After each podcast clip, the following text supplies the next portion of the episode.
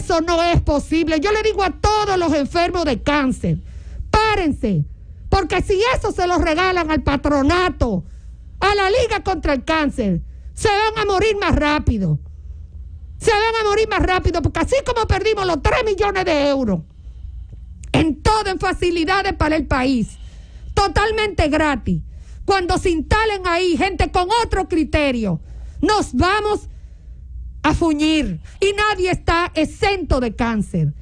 Y aquí son muy pocos, somos muy pocos las personas que pudiéramos pagar, ni siquiera a nivel privado, un servicio de baja calidad, de poca regulación, porque ustedes lo saben, que aquí no se regula la calidad de esos, de esos procedimientos, porque debió hacerse a través instituciones como la que, en la que yo tuve al frente y no me lo permitieron. Porque eso también es otro, otra caja oscura.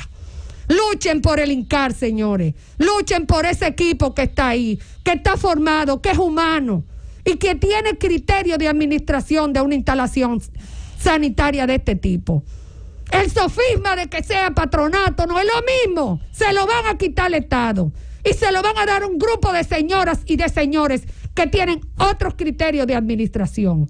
Y los pobres, los vulnerables no, los vulnerados, los que están enfermos, sencillamente se van a morir.